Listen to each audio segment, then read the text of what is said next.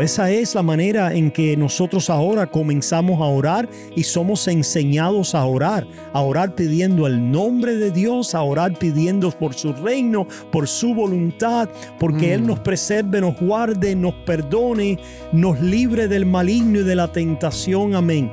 Amén. Entonces resume, ¿verdad?, en hacer la voluntad de Dios a través de la fe. Así es. Por lo tanto, estamos pidiendo a todo eso, Dios le dice amén, así sea. todo eso. A veces tenemos muchas otras peticiones, está bien. Sí. Pero estas sabemos que las mm. tenemos si pedimos alguna cosa conforme a su voluntad.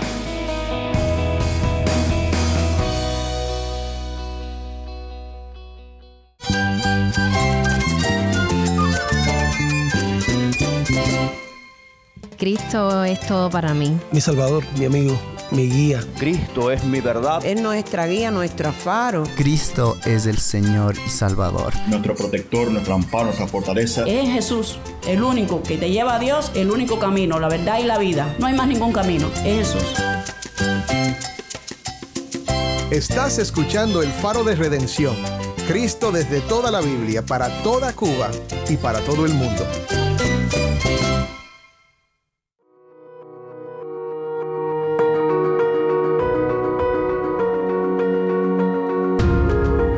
Hola, soy el pastor Dani Rojas, el director y locutor del Faro de Redención. Gracias por acompañarme hoy. Bueno, hemos llegado al final de nuestra serie de dos semanas sobre la primera epístola de Juan, titulada Vivamos en la Luz. Y a lo largo de estas dos semanas hemos explorado cómo esta carta aunque no menciona la palabra evangelio, resalta el impacto transformador de la gracia salvadora de nuestro Señor Jesucristo. Primero de Juan nos ha guiado a profundizar en temas cruciales como la comunión con Dios, la fe genuina en la persona y la obra de Jesús, vivir en la luz, practicar la justicia, amar a nuestros hermanos en la fe y, sobre todo, tener la seguridad de la vida eterna todos estos temas están profundamente arraigados en la poderosa realidad del Evangelio. Hoy nos acompaña el pastor David Menéndez para hablar sobre el poderoso testimonio de Dios y cómo este testimonio nos da confianza en nuestra fe. A través de la lectura de 1 de Juan 5, del 6 al 21, vemos que la verdadera fe descansa en el testimonio de Dios y en la obra redentora de Cristo. Y también exploramos la importancia de orar conforme a la voluntad de Dios y cómo el testimonio de Dios nos guarda y nos protege del maligno. Así que si tienes una Biblia, busca 1 de Juan 5, versículo 6 y quédate conmigo para ver a Cristo en su palabra.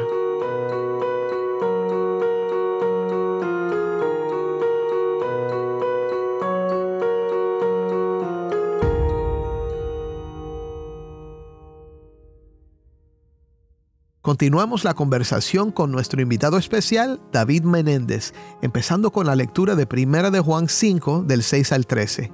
Adelante, David.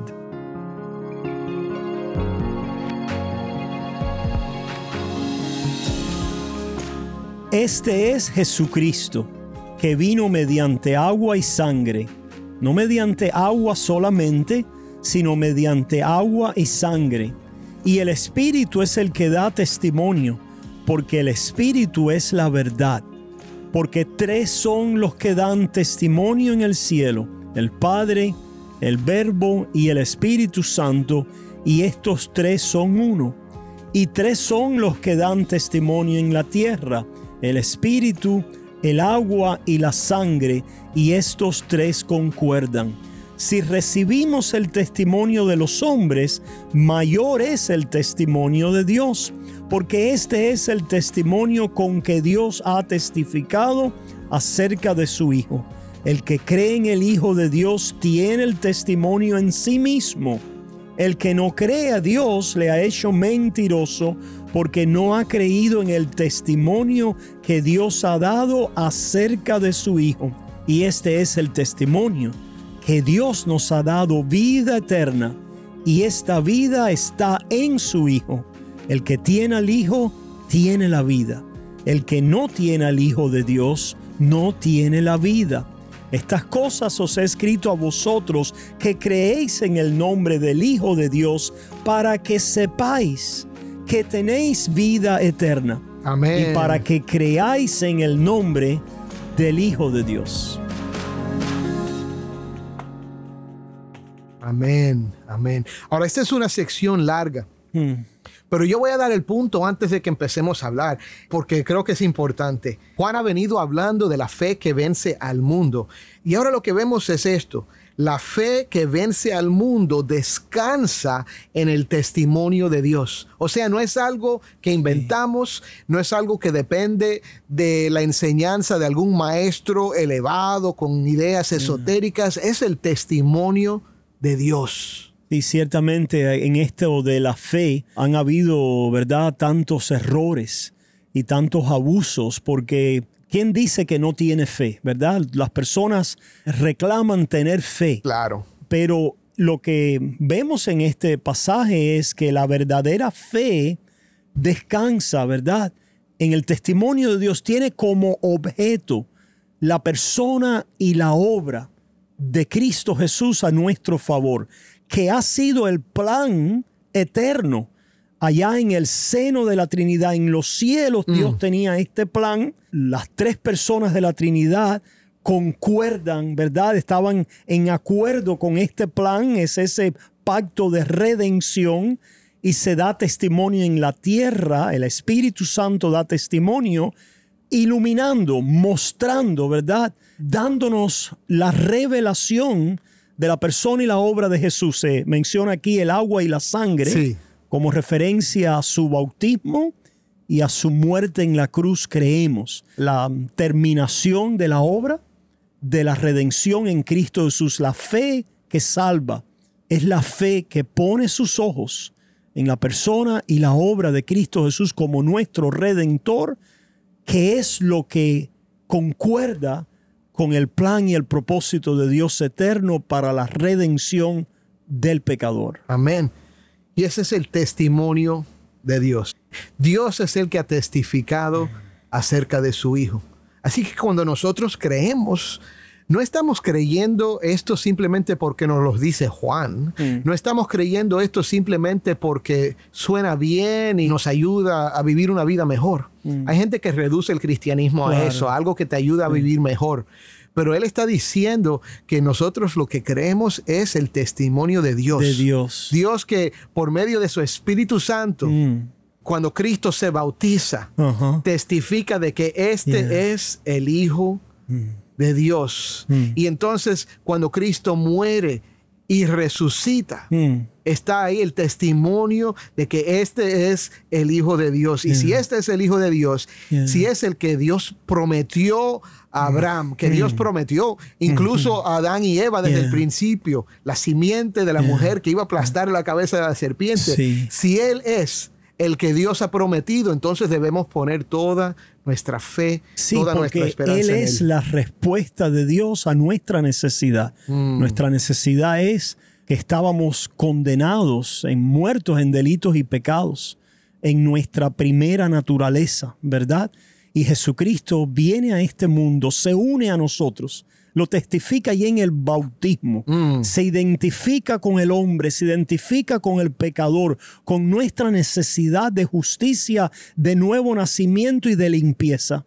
Y después allí la consuma con su muerte en la cruz para perdonar nuestros pecados y es vindicado por el Espíritu en su resurrección para poder entonces recibir el Espíritu que Él del Padre nos envía y recibir el nuevo nacimiento y la vida eterna a través de la fe. Amén, amén. Y esa es la unción que tenemos de Mm. Ese Dios. mensaje, ¿verdad? Es el testimonio de Dios. Lo tenemos, lo recibimos. El Espíritu Santo nos da testimonio de esta verdad.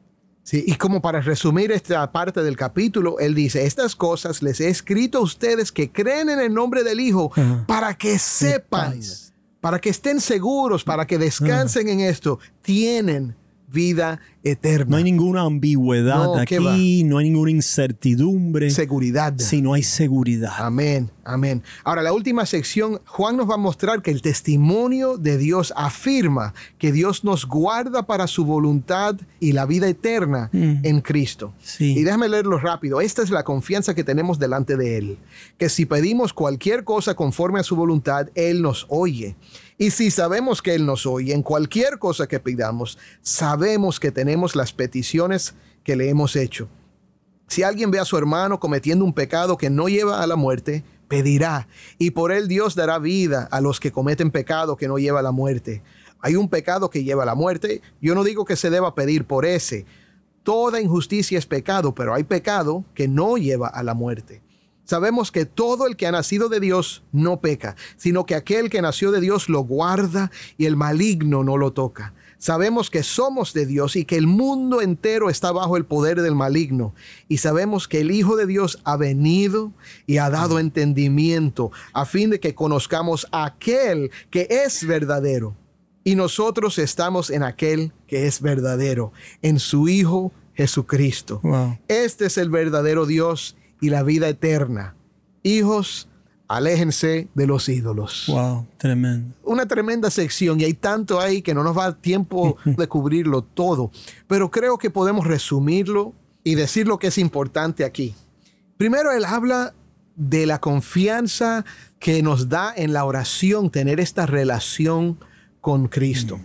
Nos da una confianza en la oración y este pasaje se ha tergiversado un poquito, se distorsiona el significado como para decir que si tú pides algo, Dios te lo tiene que dar, como si Dios fuera una maquinita donde tú metes el dinero y sale la Coca-Cola, ¿verdad? O sale el refresco. E- esa no es la idea, ¿verdad, no, David? No, no. Si pedimos algo conforme a su voluntad, la voluntad de Él está en el Hijo, ¿verdad? Por lo tanto, si pedimos algo que está conectado, asociado, ¿verdad? Que va en esa dirección de aquella salvación, redención y riquezas de todo lo que poseemos y tenemos en Cristo Jesús. So, esa es la manera en que nosotros ahora comenzamos a orar y somos enseñados a orar, a orar pidiendo el nombre de Dios, a orar pidiendo por su reino, por su voluntad, porque Él nos preserve, nos guarde, nos perdone, nos libre del maligno y de la tentación. Amén.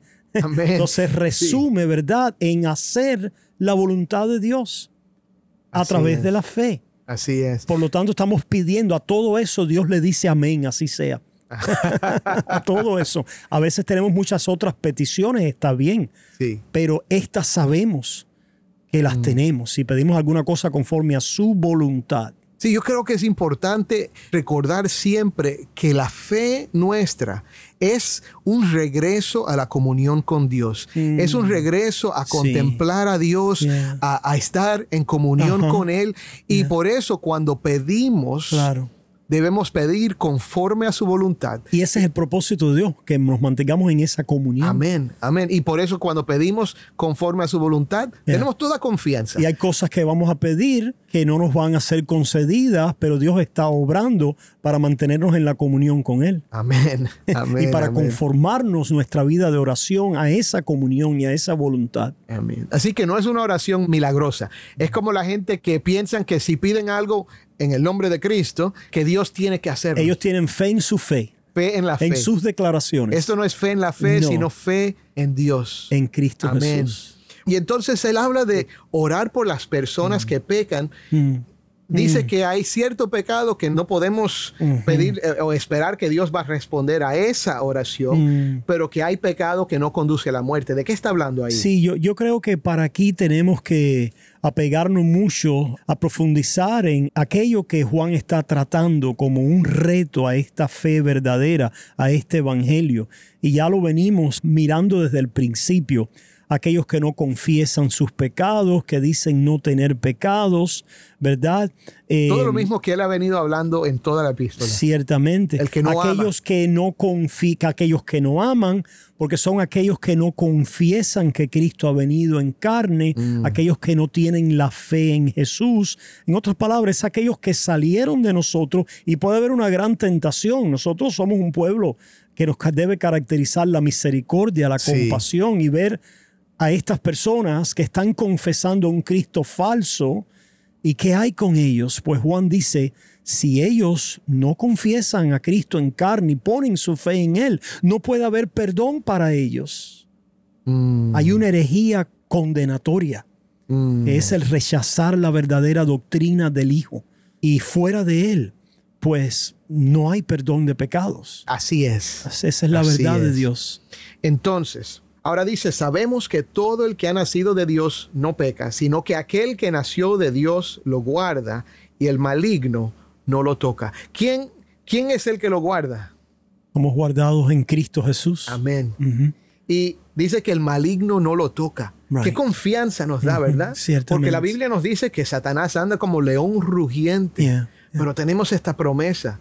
Sí, es esa seguridad de, de- porque lo que finalmente busca hacer el maligno es quiere robarnos a Cristo, robarnos la fe, movernos de nuestra confianza en Cristo Jesús. Oh, no está diciendo aquí que no pecamos en el sentido general y común, ¿verdad? De Sí, esta claro. palabra, sino creo, creo que la referencia en este contexto es que este pecado de muerte, esta herejía, este lapso, este quedar separado de Cristo al no confesar la verdad de Dios, es algo de lo cual Dios nos preserva y nos guarda.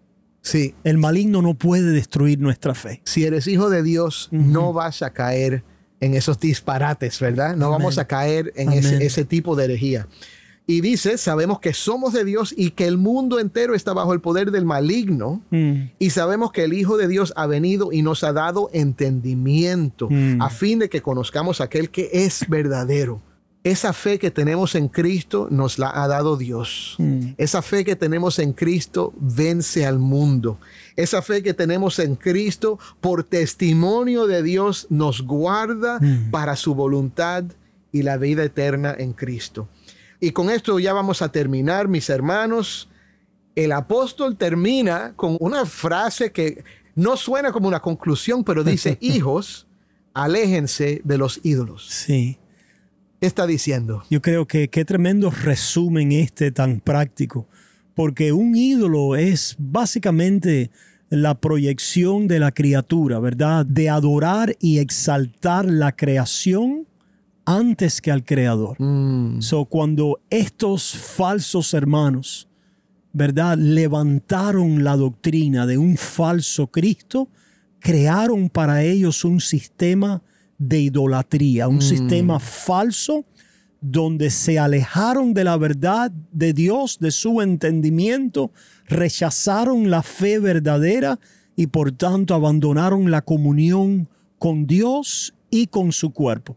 Amén. So, guardaos de los ídolos, guardaos de la mentira de Satanás, guardaos de la falsa doctrina, que podamos ser preservados, ¿verdad? En el Evangelio. Esta es la oración a la cual el Señor le dice amén, ¿verdad? Amén. Es el deseo de un pastor anciano por su iglesia y por el pueblo, que seamos guardados de las artimañas de Satanás para apartarnos de Jesús.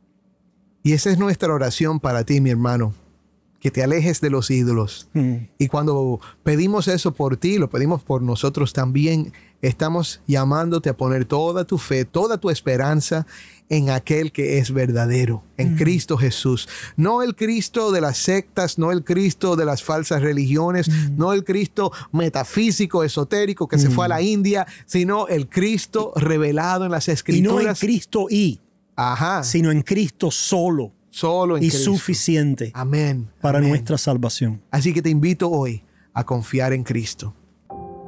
Vamos a orar para terminar. Padre Celestial, te damos gracias por este tiempo en tu palabra. Gracias, Señor, por tu amigo Juan, que pasó tiempo, tres años con nuestro Señor Jesucristo, que lo conoció, que lo escuchó, que lo vio, que lo contempló en acción, que se recostó en sus hombros, Señor, y que se levantó firmemente contra los que enseñaban cosas falsas. Señor, porque Él conocía la verdad y Él quería comunicarlo a nosotros, Señor. Ahora, gracias por Él y gracias por su testimonio. Ayúdanos a ser fieles ahora, a mantenernos firmes en nuestra confianza, nuestra fe, nuestro testimonio de que Cristo es el Hijo de Dios, que Cristo es el verdadero y que en Él hay esperanza de vida eterna, perdón de pecados, Señor. Adopción, bendición sobre bendición a través de Cristo Jesús. Y si alguien está escuchando hoy, Señor, que necesita creer esto, te pido que hoy tú abras sus ojos y que hoy puedan descansar en Cristo. En su nombre oramos. Amén. Amén.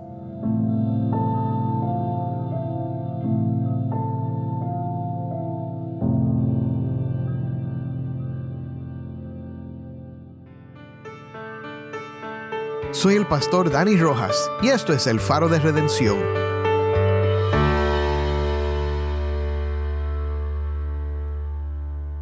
Hermanos, hemos explorado la importancia del testimonio de Dios en nuestra fe y cómo nos guarda en Cristo.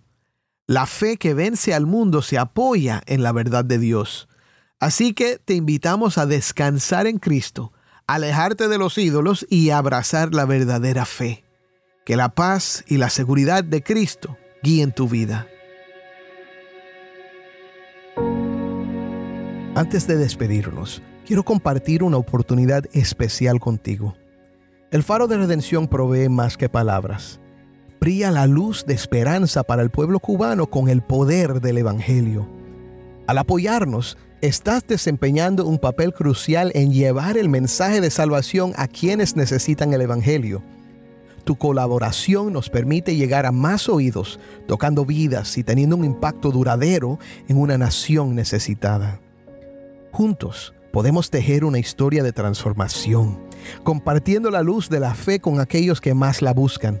Visita nuestro sitio web, elfaroderedención.org, y conviértete en un socio de este viaje. Tu inversión, sin importar el monto, tiene el poder de llevar un cambio positivo a Cuba. Gracias por unirte a nosotros en difundir la luz de Cristo desde toda la Biblia para toda Cuba y para todo el mundo. Tu apoyo significa mucho para nosotros y para aquellos cuyas vidas tocamos juntos.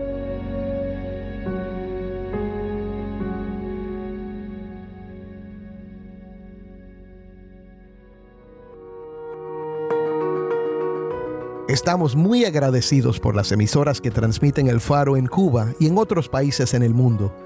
Si tú nos sintonizas por la radio fuera de Cuba, haznos saber en qué emisora nos escuchas y a qué hora se sintoniza donde nos escuchas. Nuestro correo electrónico es ministerio arroba el faro de Nuevamente, nuestro correo electrónico ministerio arroba el faro de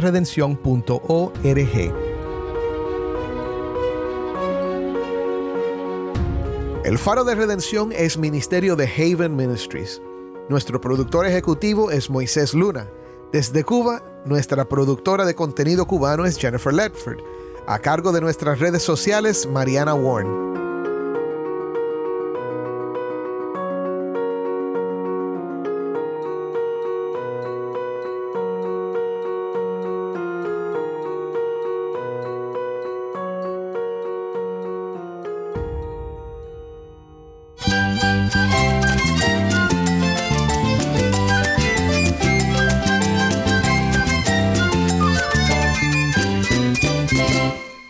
Soy el pastor Dani Rojas. Te invito a que me acompañes la semana que viene para seguir estudiando la palabra de Dios juntos, aquí en el Faro de Redención. Cristo desde toda la Biblia, para toda Cuba y para todo el mundo.